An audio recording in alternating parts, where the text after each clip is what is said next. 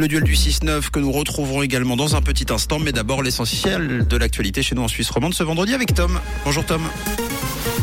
Bonjour Mathieu, bonjour à tous. Au sommaire de ce journal de 8 heures, les accusations portées à l'encontre du chef de la communication d'Alain Berset grandissent. La vitesse dans les zones habitées vont baisser pour les voitures dans le canton de Vaud.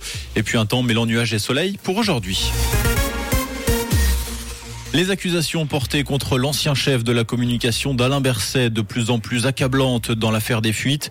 D'après le Tagessanzeiger, l'enquêteur spécial sur les fuites au département fédéral de l'intérieur, Peter Leuner, n'aurait pas seulement violé le secret de fonction, mais aussi mis en danger l'ordre constitutionnel en Suisse. L'homme aurait livré des informations via le groupe de presse Ringier dans le but d'influencer directement la prise de décision au sein du Conseil fédéral lors de la pandémie de Covid-19.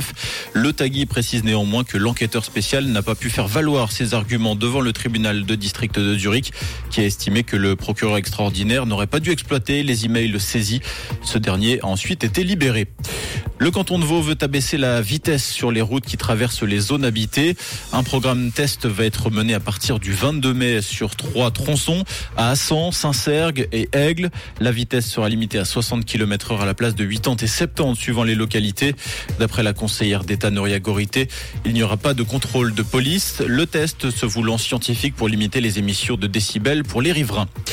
Les Verts ne reculeront pas, même si le parti devait enregistrer une baisse lors des prochaines élections législatives fédérales d'octobre. Les Verts vont revendiquer un siège au Conseil fédéral, avertissement lancé ce matin par leur président Balthazar Gletli dans le 24 heures. L'objectif est cependant toujours de devenir la troisième force politique du pays devant le centre. Des perturbations à prévoir sur le réseau ferroviaire ce week-end à cause des travaux d'entretien sur les voies entre Lausanne et Vevey. Plusieurs horaires de train seront modifiés sur la ligne Genève Aéroport Brigue. Des trains du RER Vaud seront par ailleurs supprimés ce week-end entre Cuilly et Vevey. Des bus de remplacement seront mis en place. À l'étranger, après l'Allemagne et les États-Unis, le Canada va à son tour envoyer des chars à l'Ukraine. D'après le ministre de la Défense, la livraison comportera quatre chars Léopard 2. On rappelle qu'hier, l'Ukraine a été la cible d'une nouvelle salve de missiles russes. Au moins 11 personnes ont été tuées, 11 autres blessées dans ces frappes. Ces frappes qui ont également provoqué des pannes de courant.